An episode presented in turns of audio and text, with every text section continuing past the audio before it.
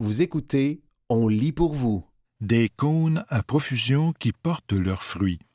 Un texte de Henri Wallet Vézina paru le 20 novembre 2023 dans la presse.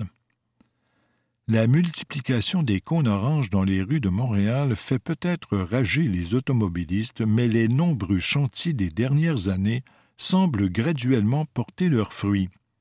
La ville constate une baisse marquée des ruptures de canalisation, tandis que l'état des chaussées s'améliore peu à peu.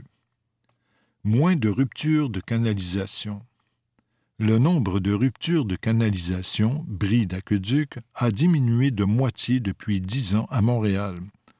Selon les données du service de l'eau, le taux de rupture pour 100 km d'égouts et de canalisation était de seulement 12,5 l'an dernier. Il s'agit d'une amélioration considérable par rapport aux dernières années. En 2014, on en comptait environ 24 pour 100 km. Évidemment, la pandémie pourrait avoir influencé ces chiffres à la baisse en raison de l'absence de véhicules en grand nombre, mais le fait que la baisse se poursuive en 2022 semble confirmer la tendance. Pour Maya Vodanovic, responsable de l'eau au comité exécutif, ces chiffres sont le résultat d'un changement de culture.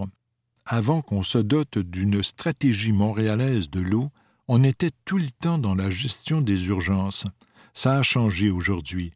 On a un portrait très clair de l'ensemble de nos aqueducs et on investit là où c'est le plus criant, mais aussi de façon préventive, dit-elle. Investissement en hausse. Les investissements sont aussi plus que jamais au rendez-vous. Et malgré l'amélioration de l'état des conduits, Montréal prévoit maintenir la cadence des chantiers. Le service des infrastructures de l'eau bénéficiera l'an prochain d'un budget de 700 millions contre 573 millions cette année, une hausse de 30% de ses ressources.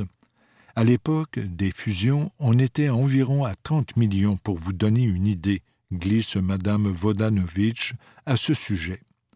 Ça serait facile de dire qu'on va baisser les investissements, mais on ne ferait que pelleter les besoins immenses qui nous attendent par en avant et ça coûterait encore plus cher dans quelques années, souligne Maya Vodanovitch, mairesse de la Chine et responsable de l'eau au comité exécutif. À Montréal, à chaque rupture dans le réseau de distribution d'eau ou le réseau d'égouts, les impacts sur le réseau routier se font généralement sentir assez durement.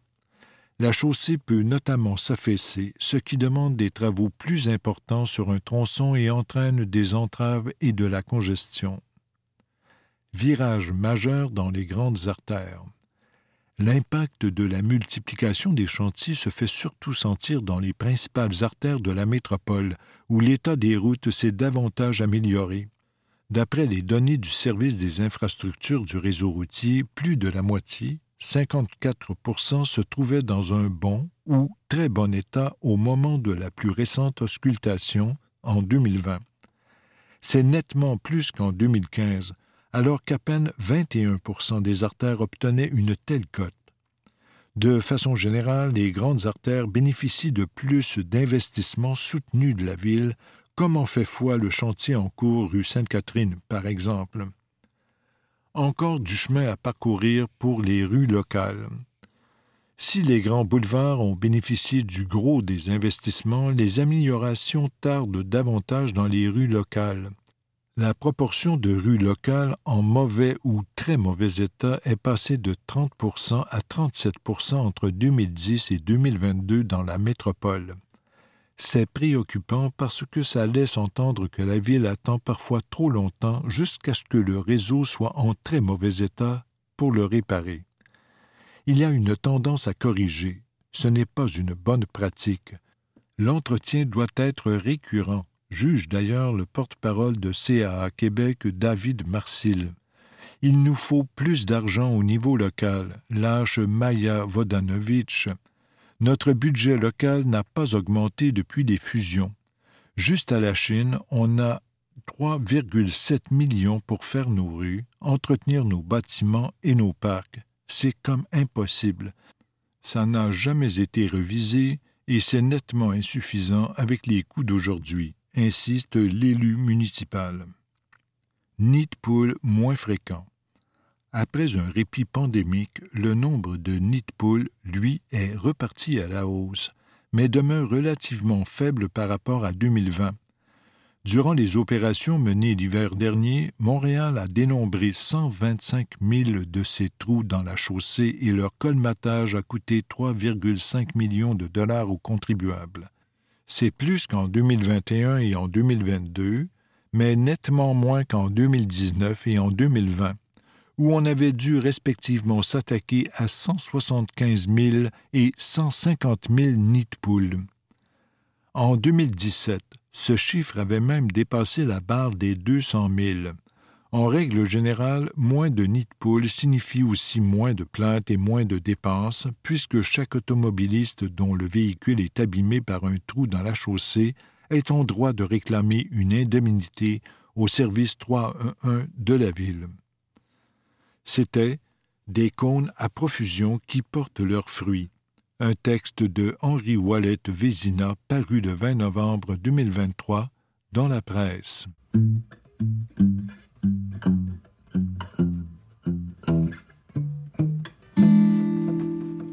Le gala dont vous n'avez pas entendu parler. Un texte de Philippe Mercure paru le 29 novembre 2023 dans La Presse. Imaginez si, lors du dernier gala Les Oliviers, Yvon Deschamps avait remis le trophée de la découverte de l'année à l'humoriste Mathieu Pepper. Si Gilles Vigneault s'était présenté sur la scène du gala de la disque pour déclarer Canen révélation de l'année. Ou si Yvan Cournoyer offrait un prix au meilleur espoir du hockey d'ici. Je vous parie que tout le monde en parlerait. Les caméras de télévision nous feraient voir l'émotion de ces vétérans qui ont bâti le Québec en train de passer le flambeau. Elles montreraient le mélange d'humilité et de fierté de ceux qui le reçoivent et sur qui on fonde maintenant les espoirs pour nous amener plus loin. C'est exactement ce qui s'est passé la semaine dernière. Mais comme ça se déroulait dans le domaine scientifique plutôt que dans le monde des sports, des arts ou des affaires, la cérémonie s'est tenue dans un secret trop bien gardé. C'est dommage. Si la science était plus présente dans la culture populaire, peut-être que les faits seraient davantage mis de l'avant et que la désinformation ferait moins de ravages. Mais ne vous inquiétez pas. Nous étions là pour vous faire un compte-rendu de cette soirée exceptionnelle. Imitant mes collègues qui couvrent les grands festivals de cinéma, j'ai revêtu un veston, accepté une flûte de Prosecco et sorti mon calepin de notes pendant que le collègue Dominique Gravel faisait crépiter son appareil photo à l'hôtel Nelligan. Je dois dire que je suis beaucoup plus ému que je ne l'avais pensé, a admis le scientifique en chef du Québec, Rémi Quirion, en ouvrant la cérémonie. Il y a de quoi. Parce que cette soirée des grands sages se déroulait sous l'aura de trois géants. D'abord, le sociologue Guy Rocher, qui a joué un rôle crucial dans la construction du système d'éducation moderne québécois. Guy Rocher, c'est évidemment la commission parents, la création des cégeps et celle du ministère de l'Éducation. Mais M. Rocher est aussi un pionnier de la sociologie, qu'il a étudié à Harvard. Il a publié plus de 20 livres et 200 articles scientifiques. À 99 ans, M. Rocher n'a pas perdu un gramme de sa vivacité. Il a livré un discours poignant, sans notes écrites, qui a suscité une ovation debout. Ensuite, Brenda Milner, une neuroscientifique qui aurait mérité un prix Nobel. Il faudrait se réveiller à Stockholm, les amis. La professeure Milner a joué un rôle crucial pour comprendre les zones du cerveau impliquées dans la mémoire, surtout en faisant passer des tests aux patients du célèbre docteur Wilder Penfield, elle a tissé des liens entre leur comportement et ce qui se passait dans leur cerveau, inventant au passage la neuropsychologie. Juste ça. À 105 ans, Madame Milner n'a finalement pas pu prendre part à la cérémonie. Cela n'a pas empêché de baigner la soirée de sa présence. On ne dira jamais à quel point cette femme est un trésor national. J'avais eu le privilège de la rencontrer à la veille de son centième anniversaire et j'en avais tiré un long portrait. Le troisième grand sage a été présenté comme le petit jeune du groupe. Il s'agit de l'écologiste Serge Payette, 80 ans. Un vrai chercheur de terrain qui a passé des décennies à sillonner le nord du Québec à pied, en bateau et en hydravion, afin d'en documenter minutieusement la flore et les impacts des changements climatiques sur celle-ci. Il en a tiré une œuvre d'exception en cinq volumes, La flore nordique du Québec et du Labrador. Un Marie-Victorin du Nord, a résumé le scientifique en chef Quirion, qui a aussi souligné son engagement envers la science en français. Comment rendre hommage à ces géants? On a pensé leur donner un chèque, mais ils n'en avaient pas vraiment besoin, a lancé le professeur Rémi Quirion. D'où cette idée lumineuse de nommer des bourses en leur nom, puis de les remettre à des étudiants au doctorat qui suivent leurs traces. Preuve éclatante que les choses ont évolué au fil des générations, ce sont trois jeunes femmes qui ont mis la main sur les honneurs. Elles voient leur bourse doctorale se bonifier de 10 000 dollars par année pendant quatre ans. Laissez-moi vous les présenter. Audrey Anne de Guise, de l'Université du Québec à Trois-Rivières, UQTR, a reçu le prix Grand Sage Guy Rocher en éducation. Elle s'intéresse à la formation que reçoivent les profs d'éducation physique. Marie-Ange Moisan, aussi de l'UQTR, a remporté le prix Grand Sage Serge Payette. Elle tente de comprendre le rôle des arbres dans la régulation des gaz à effet de serre dans les zones inondables. Rachel Dufour, elle, scrute les changements qui surviennent dans le cerveau des jeunes frappés par les troubles alimentaires. Elle effectue son doctorat à l'Université Concordia et a reçu le prix Grand Sage Brenda Milner avec beaucoup de fierté. J'ai fait mon bac à McGill, alors Brenda Milner, c'était une célébrité. C'est une femme tellement inspirante, a-t-elle dit. On a senti les deux grands sages présents sincèrement honorés de voir leur nom associé à des bourses qui soutiennent la relève en recherche. C'est un grand plaisir que ce soit pour la science de l'éducation. La recherche en éducation n'est pas choyée. J'ai souvent constaté que les projets de recherche dans ce domaine ne sont pas très bien cotés, m'a dit M. Rocher. Serge Payette, lui, se réjouissait de voir des femmes rafler les trois prix. Je ne suis pas tellement étonné. Les femmes prennent du galon et c'est tant mieux affirme Serge Payette. Et pour ceux qui croient qu'un gala scientifique, c'est plate, sachez qu'on a vu une professeure émérite et une ex-astronaute chanter en duo de façon impromptue, que certains convives sont, littéralement, tombés en bas de leur chaise et qu'on a dû abréger, dans l'humour, certains discours trop emportés. Dans une province où les joueurs du Rocket de Laval sont souvent plus connus que les plus grands de nos scientifiques, il était en tout cas bon de se rappeler, le temps d'une soirée, que le Québec compte de véritables légendes de la recherche et que des recrues ne ménage aucun effort pour se hisser à la hauteur de ces grands sages.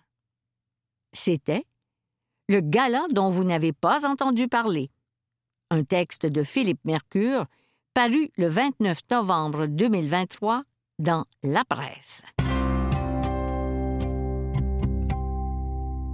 Une femme de fer aux eaux de verre, Jenny Barré. Un texte de Catherine Harvey-Pinard paru le 24 décembre 2023 dans La Presse. Vous êtes-vous déjà cassé un os? Ça fait mal, n'est-ce pas?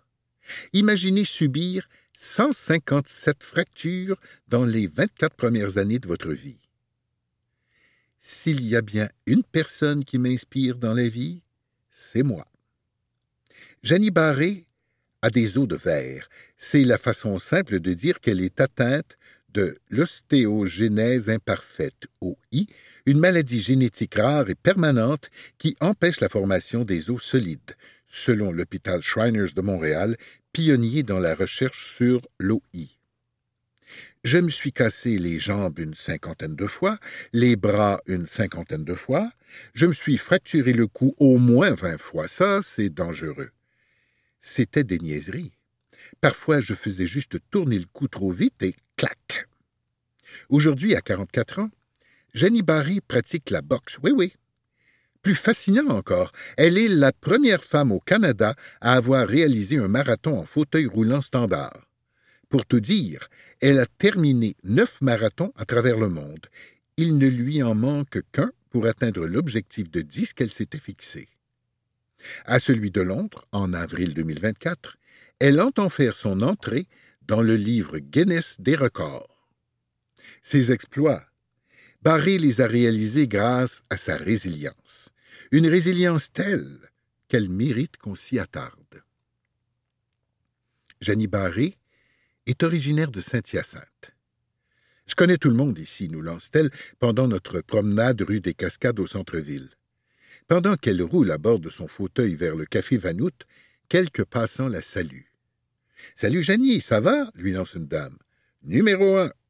C'est probablement ce qui est le plus frappant chez Jenny Barré, sa joie de vivre et son positivisme. Deux qualités qu'elle aurait très bien pu perdre au fil des années. L'histoire de Jenny Barré commence quand elle voit le jour, le 24 juillet 1979. Félicitations, vous avez un beau bébé en parfaite santé, dit le médecin aux parents. Mes parents m'ont ramené normalement. Je braillais ma fille. Mon père dit qu'il faisait des jokes avec ça. Il avait même dit en blague à ma mère Mon Dieu, on n'est pas chanceux, on n'a pas une enfant ben ben sociable, elle est braillarde, raconte la mascoutaine. La petite Jenny hurlait tellement que ses parents ont décidé, au bout de quelques mois, de retourner à l'hôpital. Des radiographies ont permis de constater que la fillette souffrait de diverses fractures. Direction Hôpital Sainte-Justine, où les médecins ont rapidement mis le doigt sur le problème. L'enfant était atteinte de l'ostéogenèse imparfaite.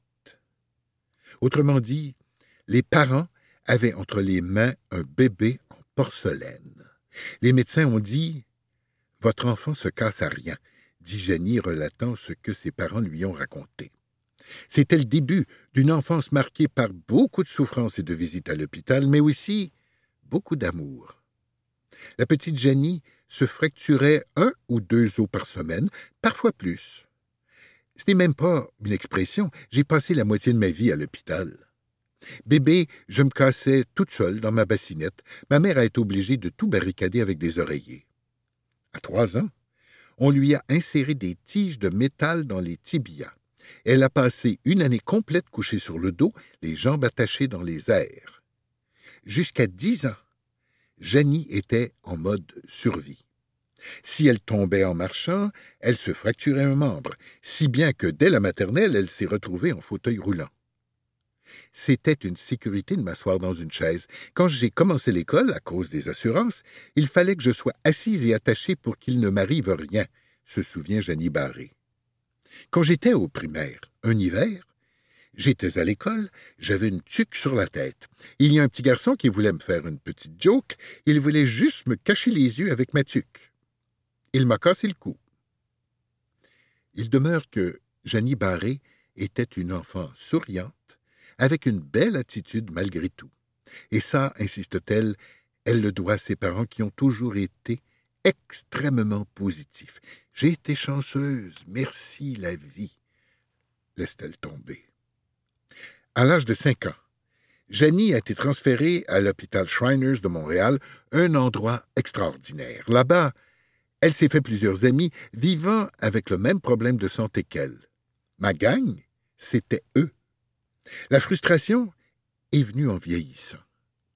À douze ans, Jenny n'était plus en mesure de se lever de son lit sans se fracturer une clavicule. C'est à ce moment-là qu'elle a exprimé à ses parents son désir de mourir. Vous écoutez Une femme de fer aux eaux de verre, Jenny Barré, un texte de Catherine Harvey-Pinard, paru le 24 décembre 2023 dans la presse. Ses parents ont rendu visite à son médecin à l'hôpital Shriners. Ça tombe bien, parce que l'établissement de santé venait tout juste d'essayer un nouveau traitement sur une souris aux os fragiles. Les résultats étaient positifs. Les parents de Jenny, n'ayant rien à perdre et tout à gagner, ont donc accepté que leur fille soit cobaye. Jenny a rencontré la souris en pleine santé qui courait vite dans sa roue. As-tu le goût de lui ressembler? lui a demandé son médecin. Cette souris, affirme Jenny, a été sa première idole. Le traitement qui lui était injecté par intraveineuse chaque jour pendant trois jours, une fois par mois, faisait augmenter la densité osseuse de Jenny. Ça a duré huit ans. Là, je suis super fier de te dire pourquoi j'ai arrêté d'en prendre après huit ans. C'est parce que j'ai touché la ligne de la normalité. Le traitement a permis d'épaissir le contour de ses os, même si ceux-ci sont toujours vides à l'intérieur. Il faut vraiment un plus gros coup avant que je passe à travers. Aujourd'hui, Janie est fière de nous annoncer qu'elle célèbre vingt ans sans fracture. Inspirer le plus de gens possible. Janie Barré a toujours adoré le sport. Ça bouillonne en dedans, même si elle est limitée dans ce qu'elle peut faire. Son père, Bernard Barré, baigne dans le milieu de la boxe au Québec depuis de nombreuses années. Depuis que j'ai cinq ans, que mon père m'emmène voir de la boxe, il collait mon petit fauteuil roulant sur le bord du ring. Quand ses os ont atteint le seuil de la normalité, Jenny a fait ce qu'elle avait toujours rêvé de faire pratiquer la boxe. Son père faisait office d'entraîneur. Tranquillement, il m'a montré à donner des coups sur les sacs, je ne tapais pas fort. Petit à petit, la sympathique femme a bâti des muscles autour de ses os. Ça lui a pris deux ans avant qu'elle ne fasse un combat dans un ring. C'était le premier combat de boxe québécois impliquant deux femmes en fauteuil roulant. C'était un combat inspirant plus qu'autre chose. Moi, j'allais là pour inspirer, pour démontrer que même en fauteuil roulant, on peut boxer, affirme Jenny Barré. À ce jour, Jenny a pris part à trois duels. Avec sa maladie, Jenny Barré a tout vécu à retardement. Sa crise d'adolescence est arrivée vers la trentaine. Elle s'est mise à consommer drogue, cigarettes et alcool en grande quantité. C'était un peu comme sa révolte. Je n'étais pas malade de ma maladie, j'étais malade dans ma tête, résume-t-elle en pointant sa tempe. Elle est maintenant complètement sobre depuis le 8 novembre 2014 et l'écriture de son livre 157 fractures, Histoire vraie en collaboration avec son père, lui a ensuite permis d'accepter. Accepter tout ce qu'elle est et ce qu'elle a vécu. Et puis, il y a les marathons.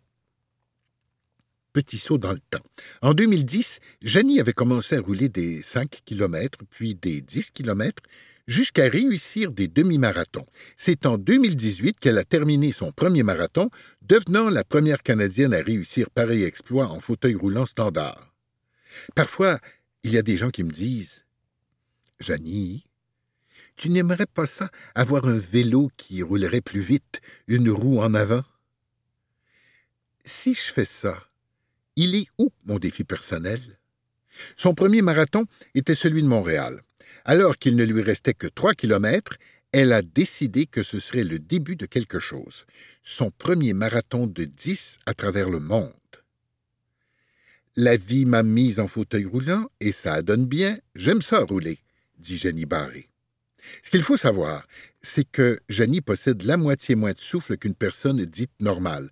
À l'âge de 16 ans, elle a subi une opération importante parce que son corps était trop affaissé en raison de la mollesse de ses os. Aujourd'hui, elle est complètement redressée grâce aux tiges de métal qui lui ont été installées, mais son souffle est encore affecté.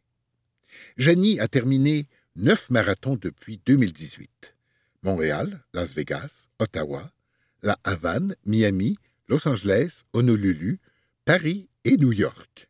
Le 21 avril 2024, elle fera celui de Londres. Elle est d'ailleurs toujours à la recherche active de grands commanditaires pour la soutenir. Même quand elle aura atteint son objectif, Janie entend bien continuer à faire des marathons tant et aussi longtemps que sa santé le lui permettra. Bien honnêtement, les marathons me sauvent la vie, laisse-t-elle tomber. Si je ne casse plus présentement, c'est parce que je suis super sportive. Quand on a joint Jenny Barré au téléphone pour planifier l'entrevue, quelques jours avant notre rencontre, sa joie était vive. C'est que l'athlète au parcours atypique a un grand désir, celui d'inspirer. Ma mission, c'était de traverser tout ce que j'avais à traverser, mais mon intention de vie, c'est d'inspirer le plus de gens possible, souhaite Jenny Barré. Même dans mes marathons, ce qui est beau, c'est que j'en motive toute une gang en arrière. Qu'importe où je vais, ils sont plusieurs derrière à courir et à se dire ce n'est pas une petite fille en chaise roulante qui va me dépasser, certain. Voilà près d'une heure trente qu'on discute avec elle, qui est aussi conférencière depuis sept ans. Le café s'est vidé petit à petit. En fin d'entrevue, la mascoutaine nous parle d'une citation écrite par son père et qu'elle porte aujourd'hui sur son corps. Elle va comme suit La force de l'esprit aura toujours préséance sur son enveloppe terrestre. C'est la meilleure citation qui peut me décrire, continue-t-elle.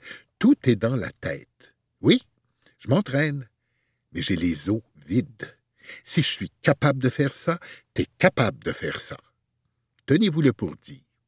C'était Une femme de fer aux eaux de verre, Janie Barré, un texte de Catherine Harvey Pinard paru le 24 décembre 2023 dans La Presse.